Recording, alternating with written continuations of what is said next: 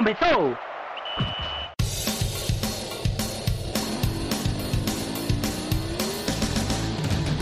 Mas qual só é pouca, eu só tomo se for 10k.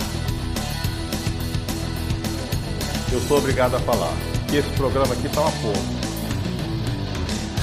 Fala muito!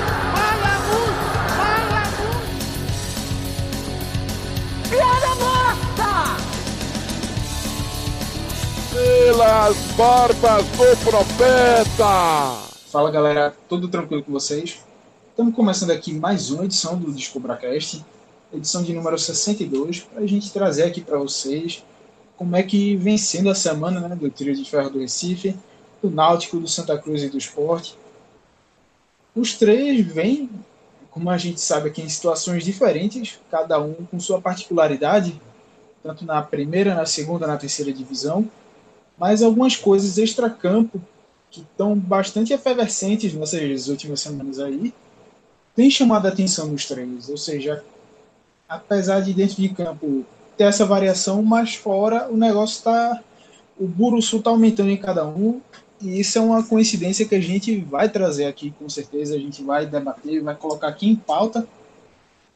Então, para isso, para a gente trazer todas essas nuances que tem é, chegado junto aí das três equipes do Trio de Ferro do Recife. Vamos lá, começando o programa. Eu sou Clisman Gama, estou aqui com o companheiro Fernando Castro. Fala, Fernando. Fala, Clisman, Iago, Vitor, todo mundo que escuta a gente. Vamos falar um pouquinho, né? Essa semana que foi bastante agitada, principalmente fora de campo. As eleições aí no Santa Cruz e no esporte, os bastidores políticos cada vez mais agitados o Náutico, se não tem um ano eleitoral, mas tem um, um extracampo bastante forte com essas mudanças de treinadores, principalmente agora com a chegada do L dos Anjos, que promete mudar muita coisa e precisa mudar muita coisa, né? Então, vamos debater aí. Também estou aqui com o Vitor Aguiar. Fala, Vitor. Oi, Clisma. Oi, pessoal que está escutando. É, eu concordo contigo sobre uma coisa que tu falou, que apesar do, de viverem suas realidades diferentes, os clubes têm alguns pontos em comum. Eu acho que nesse momento os pontos em comum entre Esporte Náutico e Santa Cruz, o ponto na verdade em comum é o caos que está reinando, seja em qual for a instância, mas que está reinando de alguma maneira dentro de cada um dos três clubes. Meu amigo, gostei da definição de caos, porque realmente quando menos se espera aparece alguma coisa e é Buruçu, é tapa de um lado, tapa do outro. Santa, agora na noite dessa gravação, teve isso. Mais cedo o esporte também. Ou seja, e o Náutico também teve mais tapa no começo da semana. Não é isso, Iago? Fala, meu velho. Se tem uma definição para esse programa de hoje, é a palavra Buruçu. Porque teve demais essa semana. Tem esporte com presidente desistindo de ser candidato, tem Santa Cruz com indefinição eleitoral, tem, teve um, um pouco de tudo essa semana. E com certeza a gente vai falar muito sobre tudo que rolou de um jeito que só a gente sabe falar. Rapaz, é muita coisa. E a gente agora com isso já passa aqui para falar do Náutico. O Náutico que se mantém nesse seu calvário na Série B. Time vem numa sequência muito complicada, já cinco jogos sem vitória. Foi para essa sequência agora de jogos fora de casa. Três jogos, já teve duas derrotas. Fecha esse ciclo agora contra o CRB no sábado. E com isso, no meio desse ciclo aí, houve a demissão do Gilson Play. Na, na minha visão, uma demissão justa, porque ele não parecia que conseguiria mais extrair algo desse time time do Náutico que vinha sendo bastante burocrático, também cada vez mais sem ânimo, sem parecia que estava sem disposição em campo, já entrava é, realmente entregue, vamos dizer assim, porque desde o começo do jogo já tinha aquela cara de que ia perder, de que não tinha motivação para buscar, para tentar reagir no campeonato. Ou seja, se dentro de casa o Náutico ainda tinha um suspiro assim de vontade, mesmo assim acabava empatando, fora de casa é um time totalmente inofensivo.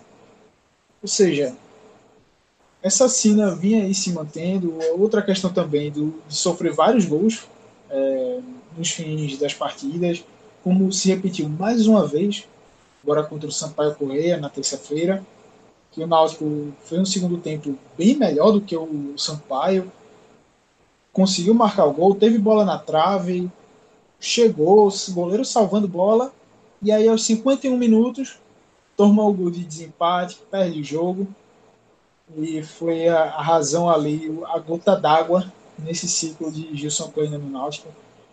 Já queria saber de tu, Iago, tua avaliação né, desse jogo contra o Sampaio Correia e o que fez, se é que há um motivo assim, para que Gilson Kleina não conseguisse engrenar no Náutico. Eu acho que assim, esse jogo do Sampaio Correia, é, o Náutico conseguiu mostrar um pouco do futebol que é, o credenciou a uma reação quando o Gilson Kleina chegou. É, a gente viu um, uma proposta diferente do time, né? Se o Gilson Kleina disse que ia chegar, chegava aqui para colocar um jogo propositivo no Náutico, ele contra o Sampaio Correia, que é um time que está brigando lá em cima, que vem numa fase espetacular com apenas duas vitórias, duas derrotas nos últimos 20 jogos, ele veio com a casinha fechada numa proposta de jogar mais no contra-ataque e apesar disso, deu, e apesar de assim ter sofrido um pouco no primeiro tempo, foi uma proposta que deu certo.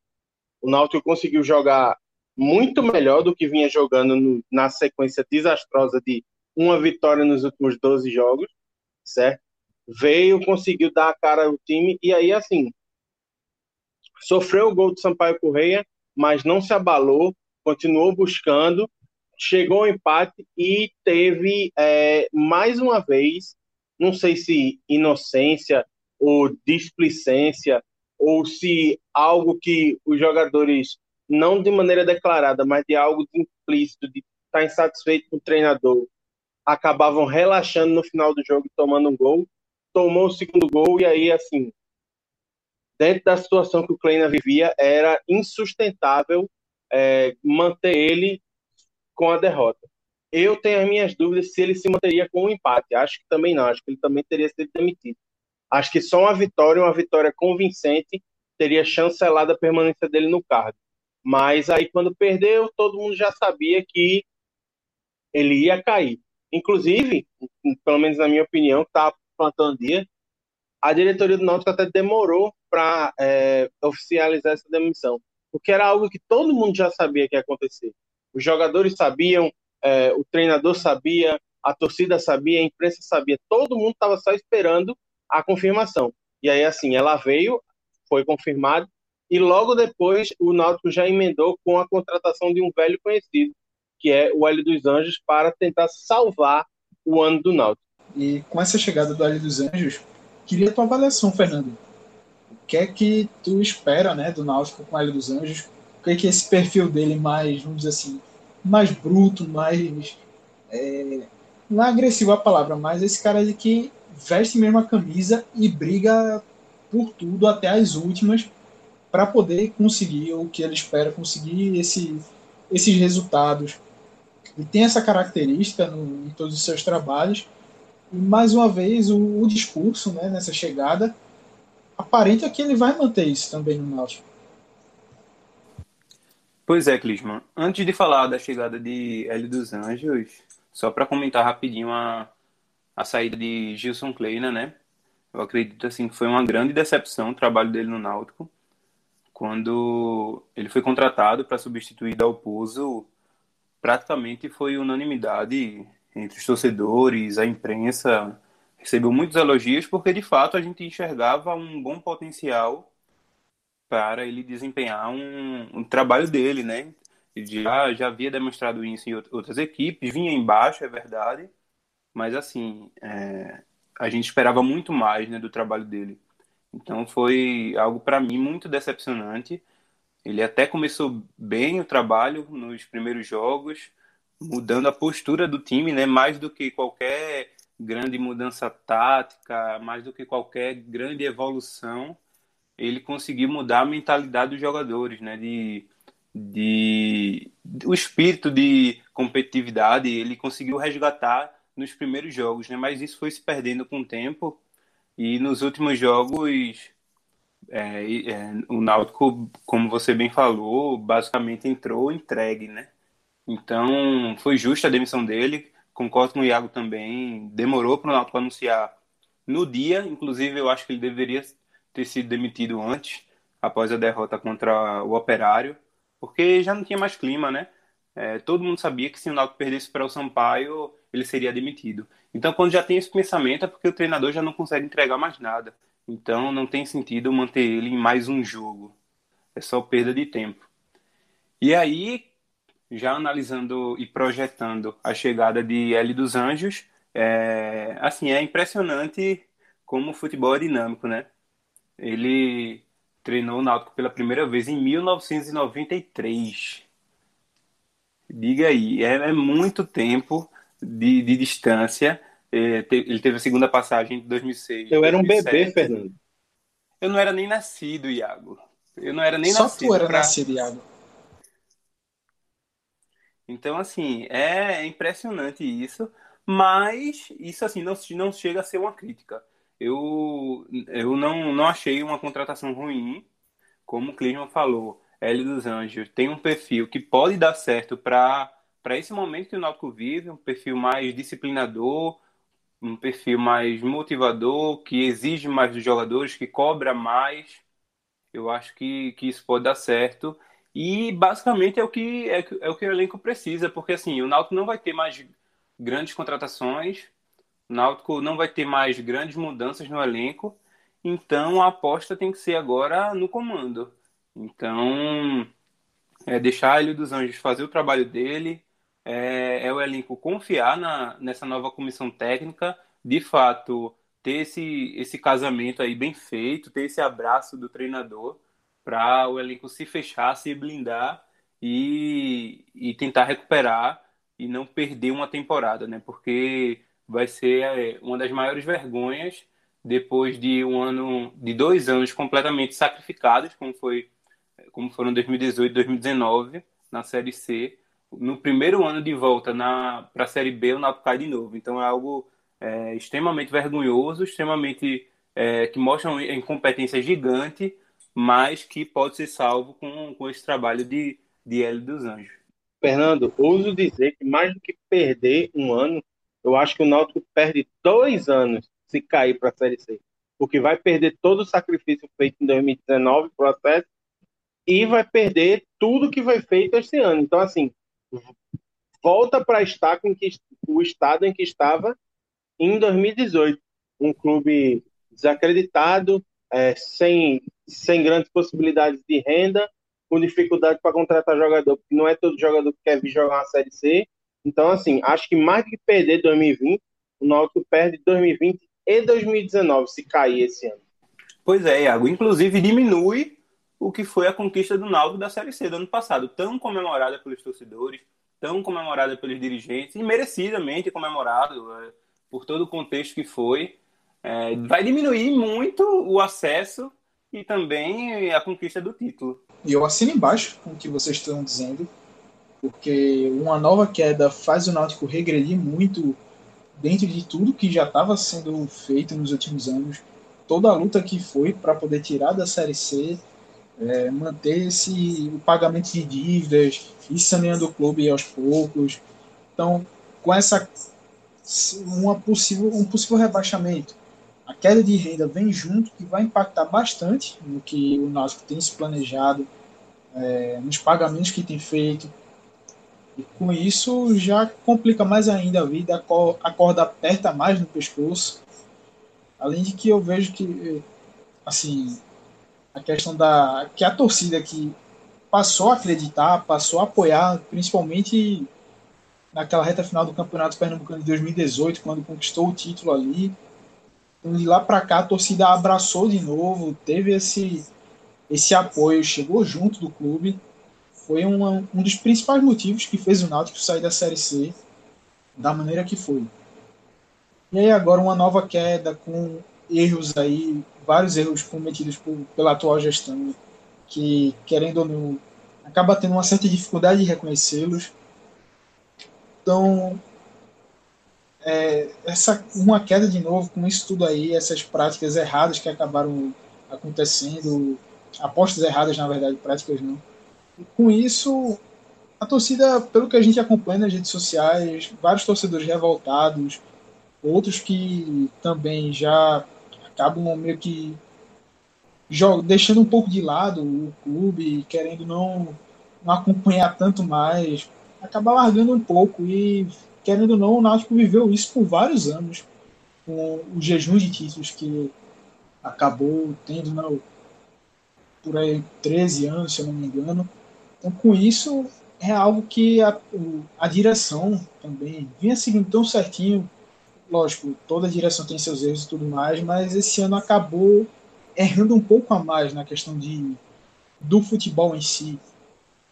Então, talvez reconhecer um pouco mais isso, dos erros que aconteceram, é, manter né, esse trabalho para poder recuperar, mas também tentar ser um pouco mais, ter um pouco mais de comunicação e também transparência até com a própria torcida diante das críticas, das cobranças, porque o Náutico já viveu muito tempo com uma torcida afastada de si, e agora que começou a reconquistar, perdê-la de novo é, é, um impacto grande, é algo que eu não, não gostaria de ver o Náutico passar de novo.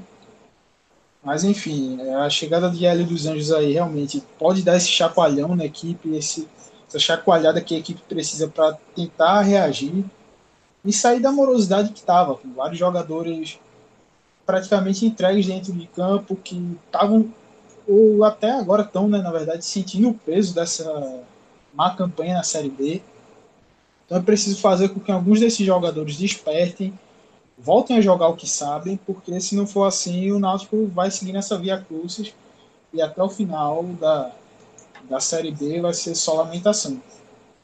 Vitor, para tu fechar aqui também com a gente esse balanço do Náutico, o que é que tu consegue esperar do time com o Hélio dos Anjos? Dá para realmente o Náutico esboçar essa reação na série, na série B, perdão? Dá para ter essa reação aí de buscar mesmo que tem 17 jogos, tem um, é, vamos dizer assim, uma margem boa. Claro que ninguém queria estar brigando pelo rebaixamento, mas há uma margem ainda para poder brigar e se recuperar. O que é que tu espera que Hélio dos Anjos pode fazer com esse time do Náutico?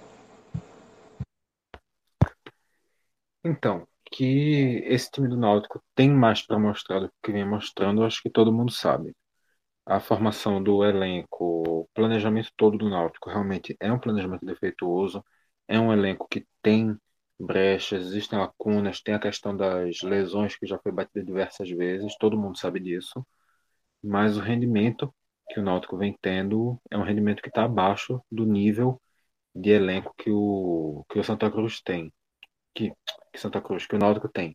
Esse, esse planejamento todo a gente sabe dos problemas que foram feitos, mas o rendimento que o Náutico vem tendo é um rendimento muito abaixo do que era de se esperar desse elenco, do que esse elenco vinha mostrar.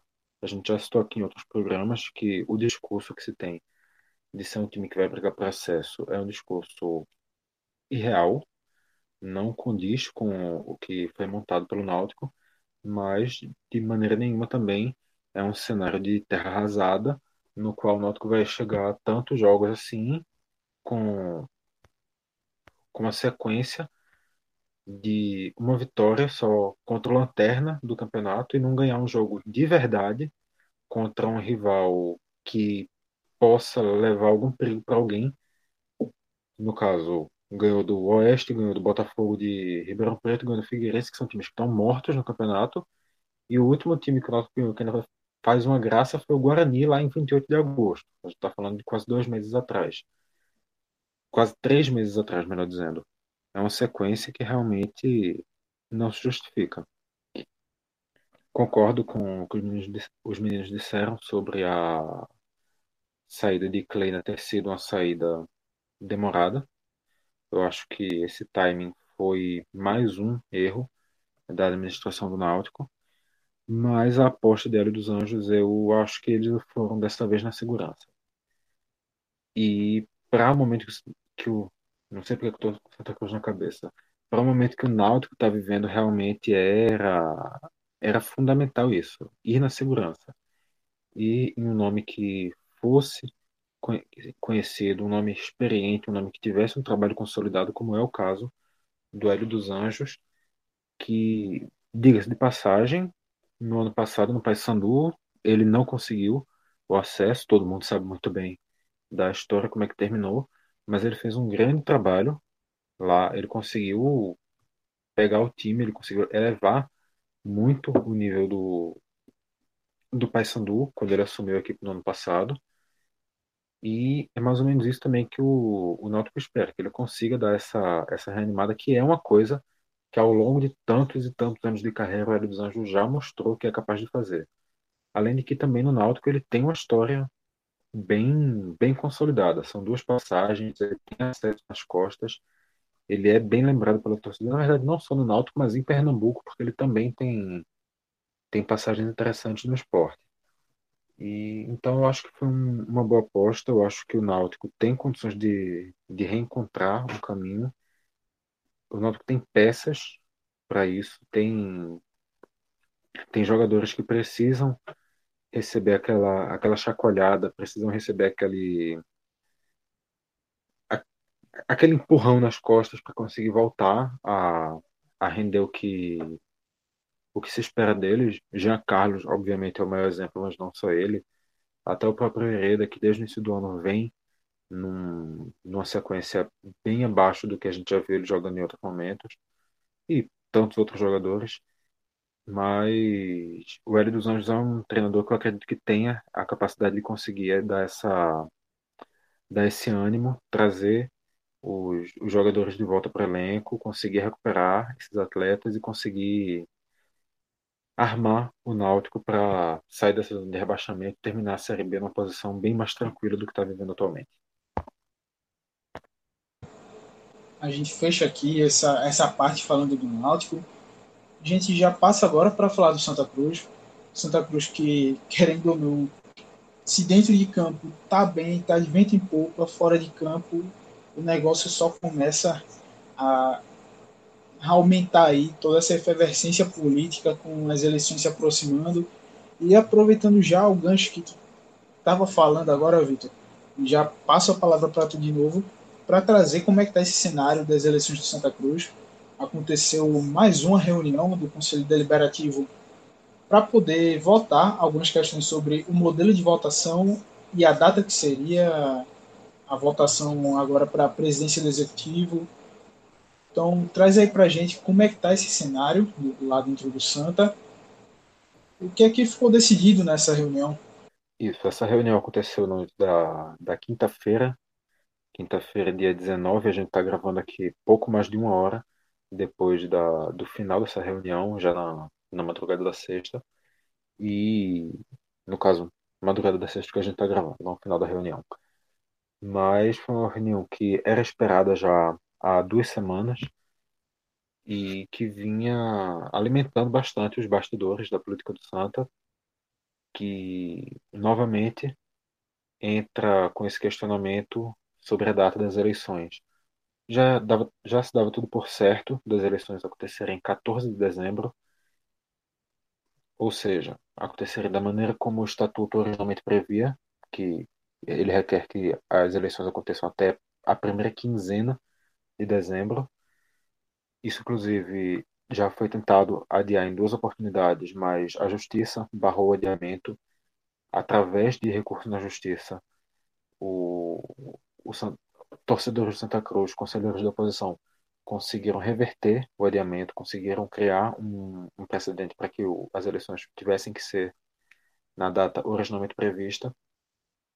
E assim todo mundo já imaginava que isso era assunto resolvido, mas voltou a ser debatido nessa, nessa quinta e por uma decisão de ampla maioria, foram 39 votos a 11, se decidiu para adiar essa eleição para 10 de fevereiro.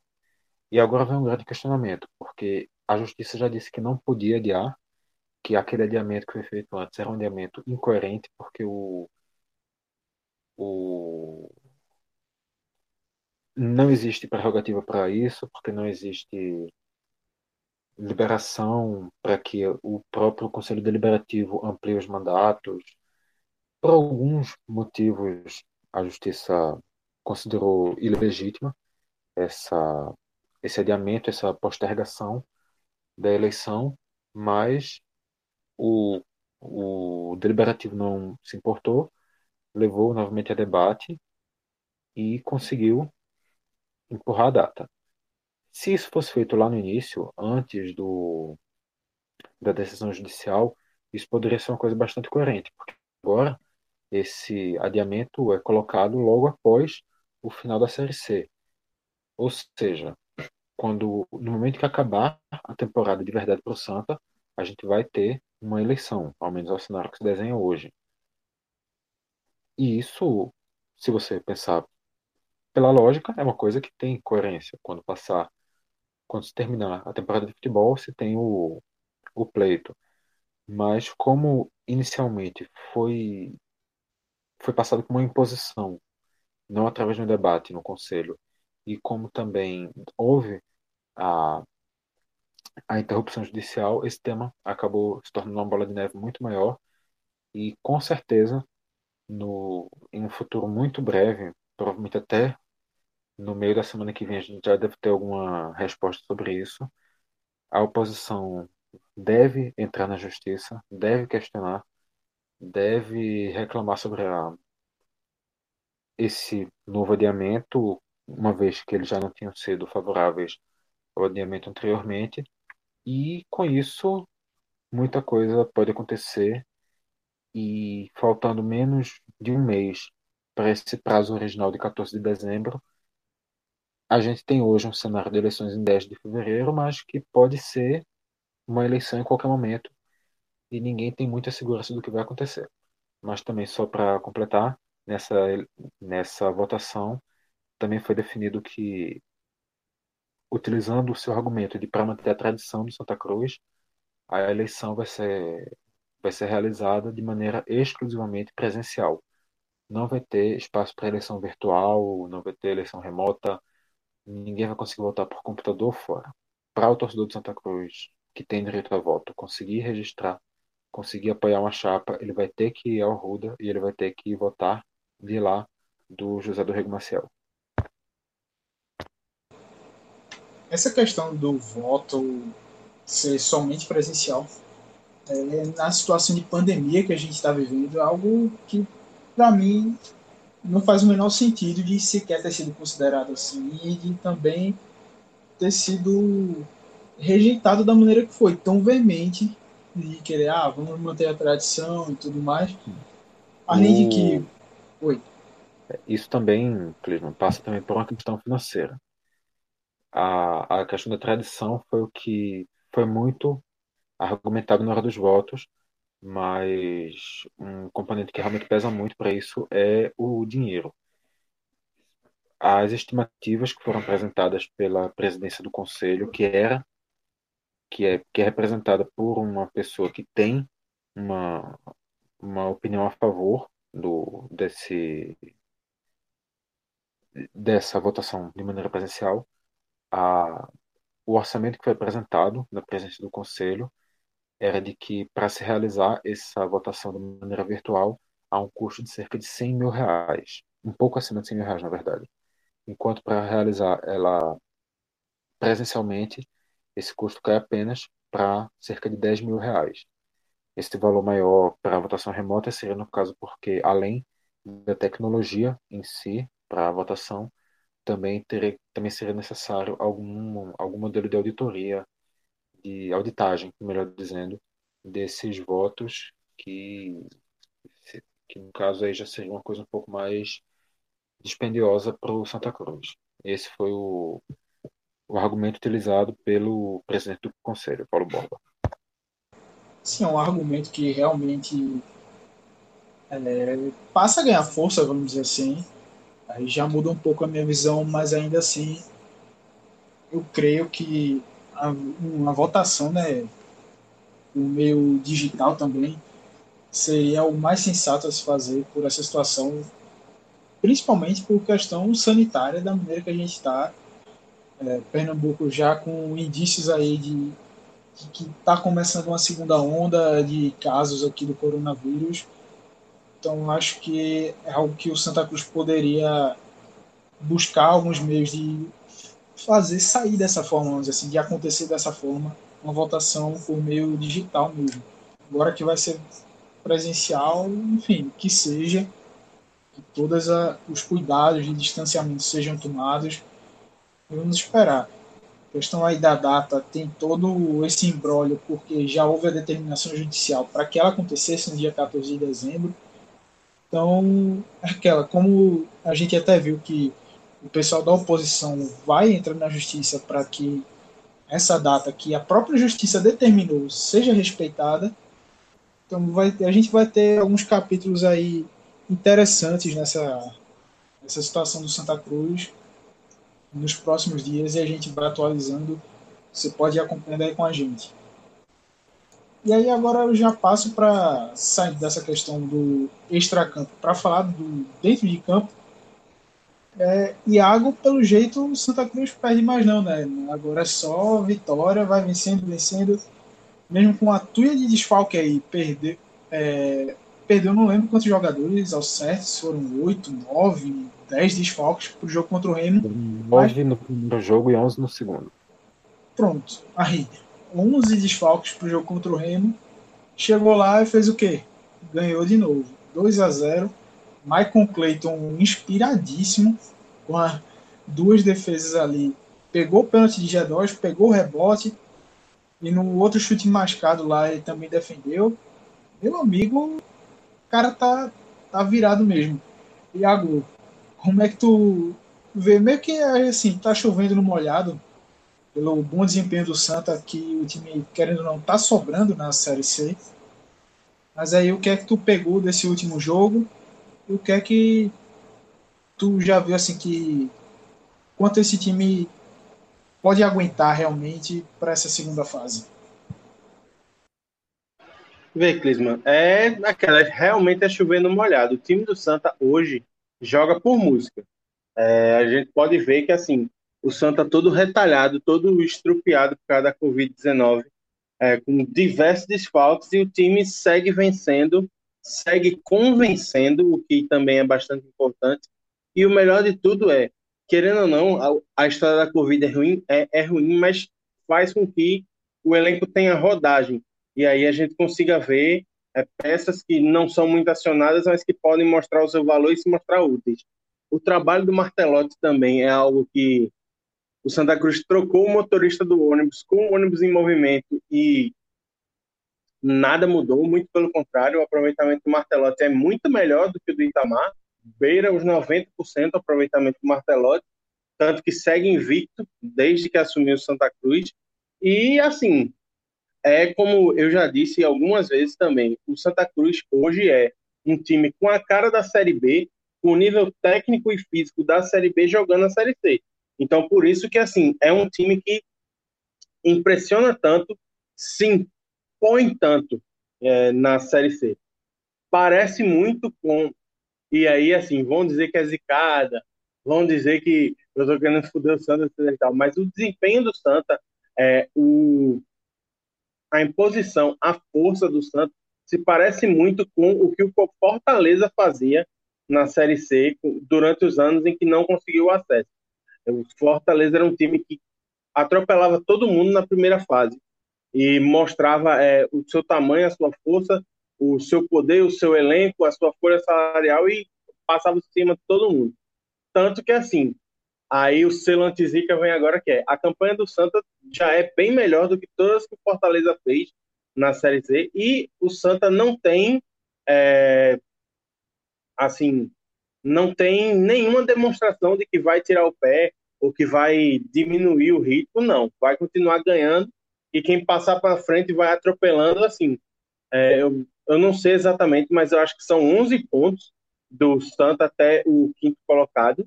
Então, assim, é muita vantagem, é um nível muito acima, é muito futebol apresentado, e mesmo nos dias em que o futebol apresentado não é maravilhoso, o Santa vai lá e convence, ou seja, é um time que joga bem e é eficiente. É um time que tem tudo e mais um pouco para sair da Série C esse ano. E aí, com isso, corroboro aí com o que tu falou. Santa Cruz tem mostrado aí muita coisa que está chegando. Vai chegar bem cascudo, vai chegar. Vai ser um time muito difícil de ser batido nessa segunda fase. Então a questão é não tirar o pé e o time vem demonstrando que não, não deve fazer isso. E aí tem agora uma sequência de jogos que para encerrar né, essa, essa parte final da, da primeira fase da, da Série C, em que vai pegar o Manaus agora no Arruda, sai para enfrentar Jacuipense e volta para fechar o turno, fechar essa fase contra o Ferroviário no Arruda. Então, três jogos aí que há essa abertura para o Martelotti fazer alguns testes, se ele quiser também, né, é, botar o time que ele considera ideal para o Santa Cruz e fazer esse time jogar mais vezes juntos, rodar um pouco mais. Sendo que, por outro lado, também tem a questão de você poder dar ritmo e dar chance a, alguns jogadores que tiveram pouca oportunidade na competição. É, a gente fala muito também de jogadores da base, por exemplo, o João Cardoso, o Felipe Cabeleira, para poder pegar uma rodagem maior, poderem ter uma minutagem maior aí na competição. É algo que eu particularmente acho muito válido de ser feito. Algo também que o próprio Martelotti pode fazer é tentar resgatar ou dar mais chance a alguns jogadores que acabaram não desempenhando tão bem, vamos dizer, que aí no caso eu citaria o Negueba, que chegou com bastante esperança pelo que ele mostrou na Série C passada, mas até agora no Santa Cruz não mostrou muita coisa. Ou seja, dá para aproveitar esses jogos aí, colocar o cara para jogar, passar mais confiança para ele, para ver se ele eleva seu nível de desempenho. Eu até gostaria de ver também mais coisa do, do Caio Mancha jogando, porque é um atacante mais trombador e mais presença física, que tem entrado mais no segundo tempo, quando ele poderia ter uma chance, acabou contraindo a Covid-19. Ou seja, acho que dava para dar rodagem para alguns jogadores aí, deixar eles jogarem um pouco mais. E de toda forma também dava para também manter essa essa sequência aos jogadores que formariam o que seria o time ideal na cabeça do Martelotti. É, só... Finalizando por aqui, a parte do Santa, a gente já passa agora para o esporte. Clisman. Oi? Só, só para fazer um comentário. À vontade, amigo. É, a partir do que Iago falou, comparou Fortaleza, então, o Santa Cruz tem hoje 36 pontos, a melhor campanha da história da Série C, a única que supera a que o Santa Cruz tem hoje, a campanha do Fortaleza lá em 2012, no primeiro ano que a Série C teve esse formato, que o Fortaleza fez 39. É só o Santa empatar os três jogos que faltam, o Santa Cruz ganhar qualquer um deles, que o Santa já passa a ter a melhor campanha da história da primeira fase da Série C. E diferente do Fortaleza naquele ano, que quando dois jogos resolveram tudo, é, um, um mínimo deslize poderia causar rebaixamento, dessa rebaixamento não, poderia causar o não acesso. Dessa vez esse cenário não se repete, porque a segunda fase é um quadrangular, é uma nova fase, são seis jogos.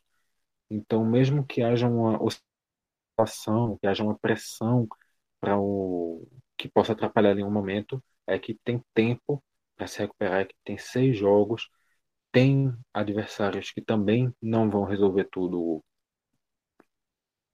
se forem mais fracos, no caso, não vão conseguir resolver um ou dois jo jogos como era anteriormente. Então, isso também é uma vantagem para o Santa. E quanto à questão de do que tu falou agora, de Clisman, sobre dar chance a jogadores que vêm tendo pouco tempo, Martelotti é um treinador que já utilizou todos os jogadores que tinha de posição. O único jogador, no caso da equipe principal mesmo, o único jogador da equipe principal que não entrou em campo com o Martelotti foi o lateral direito Júnior, que está lesionado desde que ele chegou e que está aí já em transição física duas semanas, deve estar tá voltando logo menos e também não deve demorar para ter uma oportunidade no, na equipe. Martelotti é um treinador que vem dando um pouco de rodagem, isso também ficou agora mais evidente nessas duas partidas, mas é um trabalho também que ele vem que ele vem tendo aos poucos. Lembrando também que Santa Cruz joga uma vez por semana, então é ainda mais mais difícil conseguir utilizar todo o elenco no campeonato. Cabeleira jogou com Martelotti? Não, mas Cabeleira não é integrado ao elenco profissional, não. não. Mas ele vem sendo relacionado em várias partidas. Sim, mas ele não é. Ele não é integrado ao principal. Ele faz treinos, ele participa, mas ele não é o jogador do time profissional do Santa Cruz. Rapaz, eu acho que tá sim. Da mesma forma que João Cardoso, entre outros, ele tá também integrado aí. Eu tenho quase certeza que não, mas eu vou confirmar isso. Beleza. É, agora sim, né, a gente pode aqui virar a página para o esporte. O esporte que, assim como o Santa, também vem bastante efervescência fora de campo, no campo da política, porque vai vivendo esse clima eleitoral também que se aproxima e a situação tinha anunciado a chapa, o, o presidente Milton Bivar seria o cabeça né, dessa chapa para poder tentar reeleição.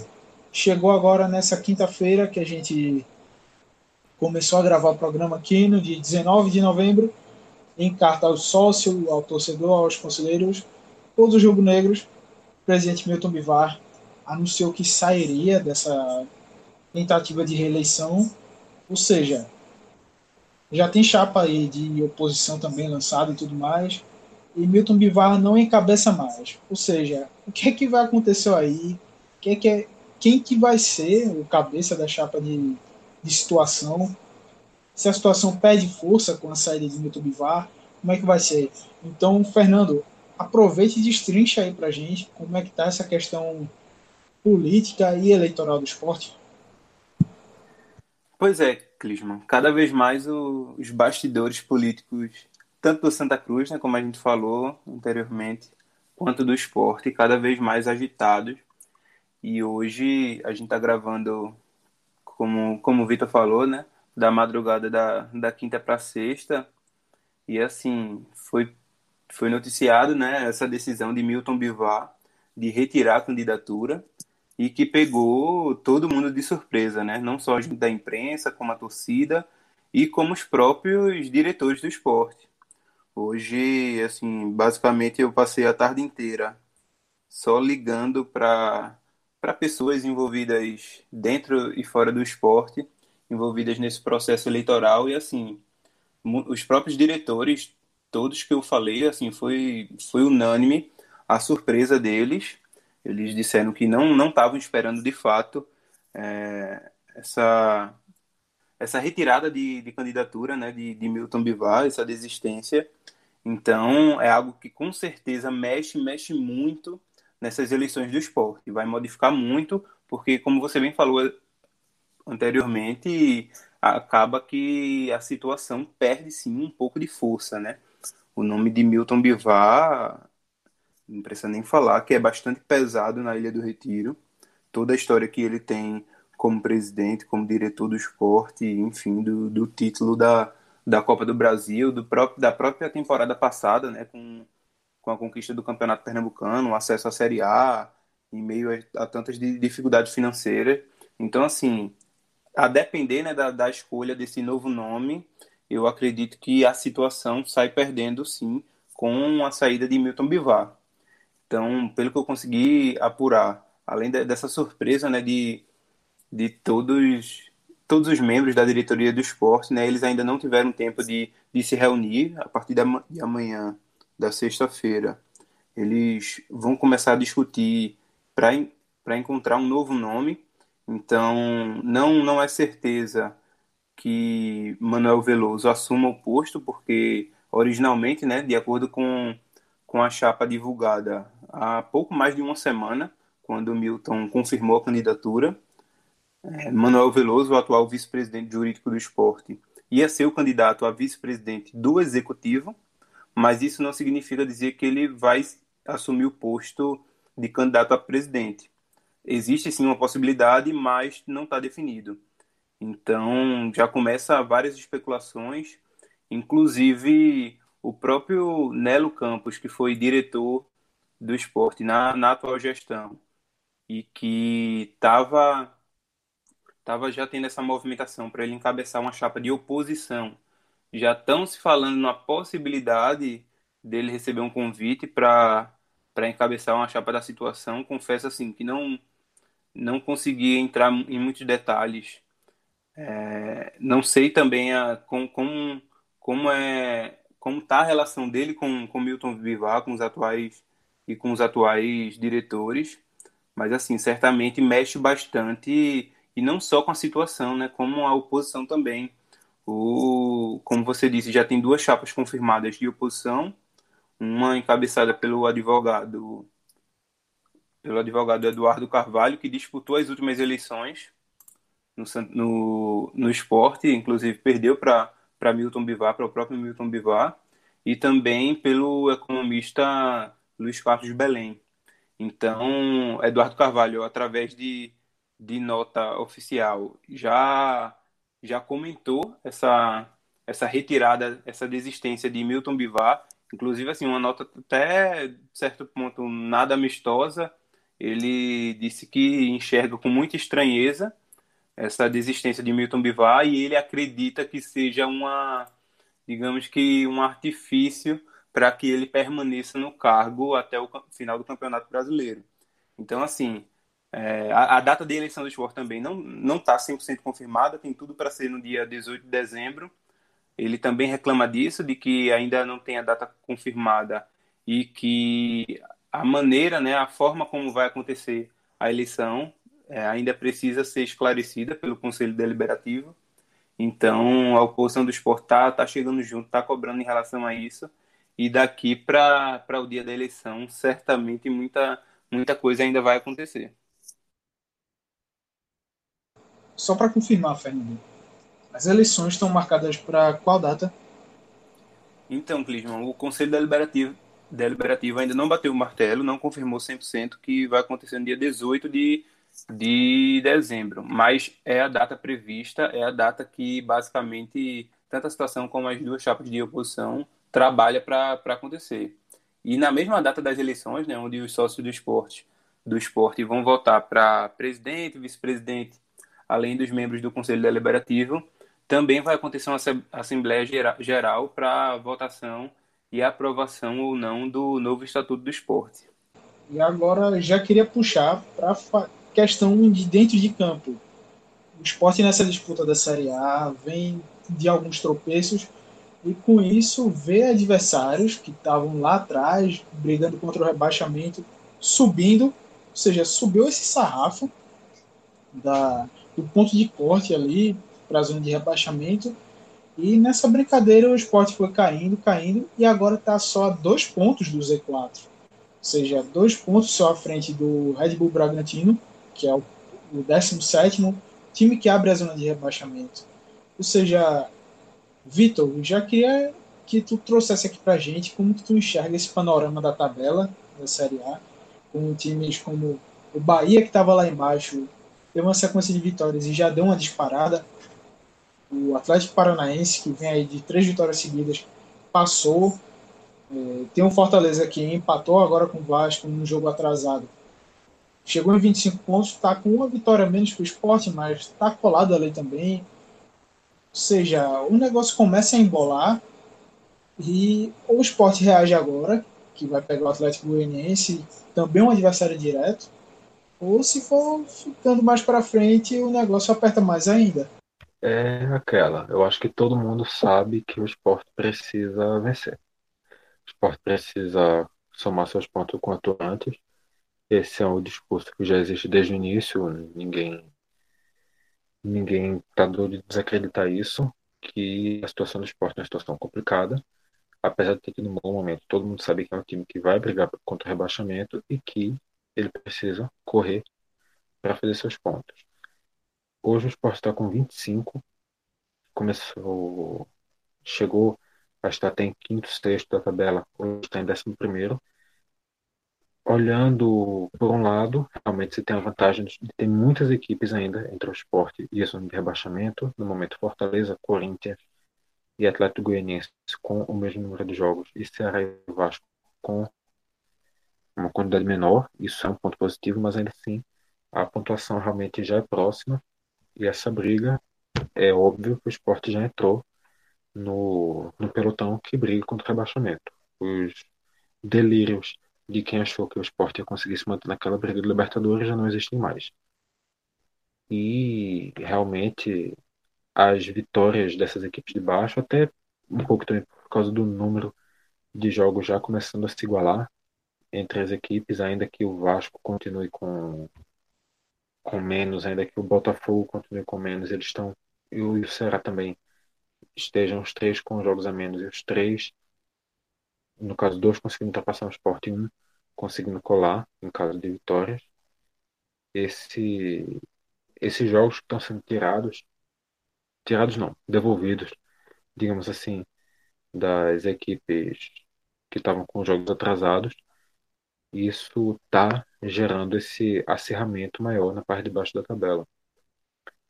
Além de que, na parte de cima, as equipes estão pensando em Libertadores, estão pensando em em Copa do Brasil, então a gente sabe muito bem como é que funciona esse segundo semestre no Brasil. Esse, esse segundo turno disputa na parte de baixo sempre se acirra, as equipes dali sempre conseguem um acerto maior, e é exatamente nessa parte, nessa, exatamente nesse momento, o início do segundo turno, que o esporte historicamente tem uma queda de rendimento absurda. Tradicionalmente é o mês de agosto, que o esporte já vem desde 2014, 2015, tendo longas crises. A cada vez que chega no mês de agosto, o esporte entra em uma fase, o esporte começa a perder, e é mais ou menos por essa faixa do campeonato que isso acontece. Então o esporte tem que redobrar seu cuidado, porque além da tabela já não está muito favorável, além da atuação contra o Vasco não ter sido lá essas coisas, lá essas coisas não, ter sido um jogo ruim, o esporte fez uma prestação ruim, muito abaixo do que se esperava. O momento que o esporte está é um momento que costuma ser decisivo, costuma ser chave para as pretensões do esporte no campeonato. Foi mais ou menos nessa altura que o esporte foi rebaixado. Entrou de vez no rebaixamento de 2018. Foi nessa altura que entrou no rebaixamento de 2009. Foi nessa altura que saiu da briga do do título em 2015. Então, é um momento que costuma ser crítico para o esporte e o cuidado tem que ser redobrado ainda mais nesse ano, que por toda a situação econômica que o esporte, a gente já falou isso do Náutico, se o rebaixamento para o Náutico significa a perda de tudo que foi feito nos últimos dois anos, o rebaixamento do esporte significa que Milton Bivar deixa a equipe em uma situação quase igual à que ele pegou. E isso é muito ruim. Isso é muito problemático para o clube que não pode permitir que isso aconteça. Já aproveitando esse gancho contigo, Iago, o esporte agora tem um jogo que é muito decisivo contra o Atlético Goianiense. O Atlético que vem ali com 24 pontos, só um ponto atrás. O esporte, no caso, está em 11, o Atlético Goianiense em 15, mas é um tipo de jogo vital, pelo menos para ter um, um respiro maior nesse momento porque é aquela, o Atlético vem numa situação ruim no campeonato desde a saída do Wagner Mancini. É, nos últimos cinco jogos não venceu nenhum, em três empates e duas derrotas. Tem conseguido fazer jogos competitivos, mas não está conseguindo o suficiente para sair. E aí, com esse acúmulo aí de resultados negativos, vai pesar um pouco também a parte da confiança. Ou seja, é um momento que o esporte tem que fazer de tudo para aproveitar, porque está jogando em casa, pegando um adversário direto. Então eu vejo que nessa questão é a hora do esporte aproveitar. E conseguir essa vitória, chega aí vencendo aos 28 pontos, respira um pouquinho mais, porque depois já tem uma sequência aí que na próxima rodada pega o Santos fora de casa, jogo bastante complicado também. Depois já vem o São Paulo também fora. Ou seja, dois jogos complicadíssimos. E se o esporte não, não conseguir os três pontos diante do Atlético Goianiense, contra Santos e contra São Paulo, o negócio complica muito. E há uma chance real do esporte acabar nessa sequência aí, os três próximos jogos, se não conseguir pelo menos uma vitória, de acabar no Z4. É por aí que tu vê também, Água, essa, esse fator decisivo nesse jogo contra o Dragão. O esporte não pode mais ficar se dando luxo de perder ponto fora de casa, é dentro de casa, desculpa. O esporte perdeu o jogo contra o Vasco por um pelo desempenho, por um dos piores desempenhos que eu vi do time no campeonato até agora. E olha que assim, a gente vê, fala de um time que não joga um futebol magnífico, aliás, muito pelo contrário, joga sempre para o gasto, se defendendo bastante e à procura de uma bola. Bem, o esporte foi, acho que quase todas as peças abaixo do esperado contra o Vasco, e aí acabou sendo derrotado. Então, por isso, o jogo contra o Atlético Goianiense ganha uma importância ainda maior do que já teria. É um adversário direto, é um confronto em casa, então o esporte não pode pensar em outro resultado que não seja vitória. Além disso, já projetando mais para frente, o esporte também tem que começar a pensar é, em tentar pontuar contra o Santos. E aí sempre jogando naquele esquema de jogar atrás da linha da bola, é, com 11 atrás, porque assim, vai pegar um Santos que vai estar bastante machucado por causa dos casos de Covid. É um dos times que mais tem sofrido com a Covid-19 no campeonato. Então, assim, tem que aproveitar é, pra, essa partida para tentar somar pontos também. Então, desses, desses três jogos que tu falou, contra São Paulo, Santos e Atlético Goianiense, eu não vejo outro cenário para o esporte escapar do rebaixamento que não seja conquistar quatro ou mais pontos. Porque, e aí a gente sabe que é, muito do trabalho do Jair Ventura, ele é, ele é proveitoso porque ele consegue tirar o limite dos jogadores, mas o lado psicológico também está muito bom. É um time que respondeu muito bem à, à filosofia do Jair conseguiu sair da zona de rebaixamento e aí eu não sei qual vai ser o efeito que voltar à zona, ver o esforço de tantas rodadas de nadar para ficar fora da área movediça e voltar ela pode ter num elenco que a gente sabe que tem muita limitação técnica, que tem muito problema de peças que estão é, abaixo do nível do que o time precisaria para ter uma campanha efetiva na Série A. Então, assim, o esporte tem que fazer o possível e o impossível para não entrar na zona de rebaixamento, especialmente em um momento tão cedo no campeonato, porque a gente sabe que depois que você entra na zona é muito difícil para sair. É muito difícil. Aproveitando também que tu falou aí do Santos já, é, o Santos no meio da semana vai ter o jogo pela Libertadores, ou seja, um desgaste a mais. Só que por outro lado, o Santos já vai ter alguns desses jogadores contaminados de volta. É, o jogo agora contra. Nessa rodada agora, contra o Atlético Paranaense, o Santos já vai ter de volta goleiro João Paulo, lateral direito Matson e o zagueiro Lucas Veríssimo. E o que o clube espera é que na próxima semana, na próxima semana não, ainda nessa semana mesmo, volantes que têm sido usados também, como o Diego Pituca, o Jobson, Alisson e Sandri, também o Meia Giamota e o zagueiro Alex, jogadores que foram contaminados aí já voltem a ficar à disposição. Perdeu o Luan Pérez, que é o zagueiro titular também. Mas, ou seja, vai estar tá contando com a volta de várias peças para esse time. Então, vejo que o Santos, para esse jogo contra o esporte, já vai chegar um, um pouco mais próximo do que é o Santos 100%, vamos dizer assim.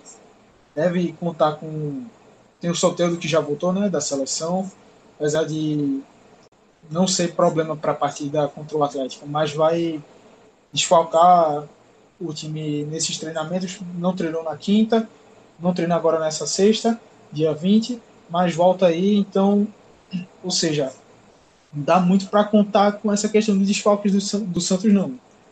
Eu vejo que é, a estratégia é essa mesmo que tu passou.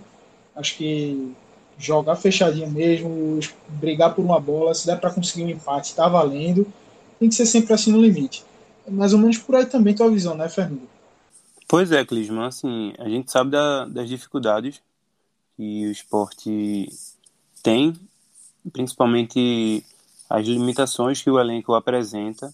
Assim, é claro que o primeiro turno do esporte foi muito acima das expectativas é, da própria torcida, enfim, do, do, da própria diretoria que tinha noção do, das dificuldades que o esporte ia apresentar nessa Série A, né? Então, é, é importante, foi muito importante é, esse primeiro turno, o esporte terminou na primeira página da classificação, é, com uma certa distância para a zona de rebaixamento, na, na, na ocasião era de cinco pontos, agora, quando a gente está gravando, já diminuiu para dois pontos, então liga de novo esse sinal de alerta, porque como o Iago falou anteriormente, é, uma vez quando o time volta para a zona de rebaixamento, e principalmente no segundo turno, é muito difícil sair.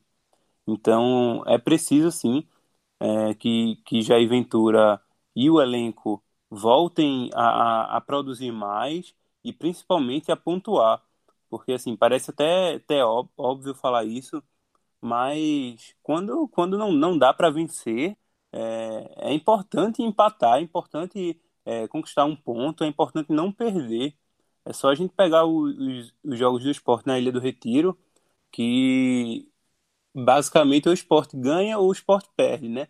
E principalmente com, contra também adversário, adversários diretos. Diretos foi assim contra o Vasco e contra o Botafogo. É, são do, dois jogos que o esporte claramente tinha condições de vencer, mas se não desse para vencer, pontuar um empate era extremamente aceitável. Então, acabou perdendo os dois jogos contra adversários diretos, que ainda estão abaixo da, na, do esporte na classificação, mas que certamente vai fazer bastante falta esses pontos.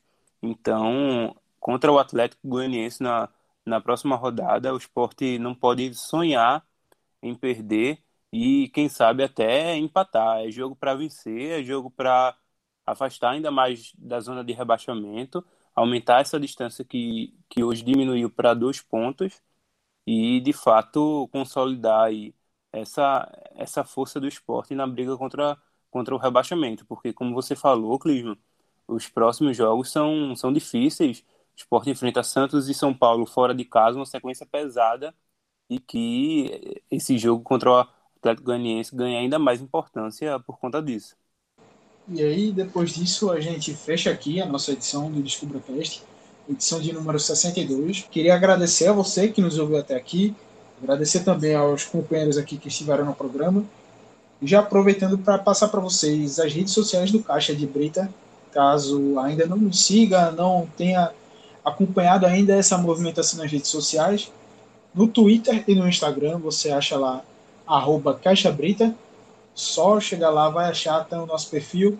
Você pode comentar, fazer sua sugestão, sua crítica, enfim. Fique à vontade para interagir com a gente. Facebook a gente também está lá, facebook.com.br. E você pode ouvir a gente nos mais diversos agregadores de podcast, vários outros programas aí. Então, com certeza, alguma das nossas produções aí vai te agradar. Então, acompanha a gente, segue aí. Mais uma vez, muito obrigado. Um abraço e até o próximo programa.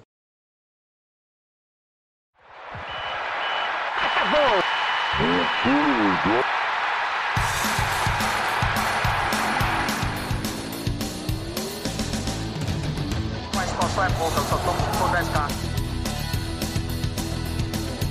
Eu sou obrigado a falar que esse programa aqui tá uma porra. Fala!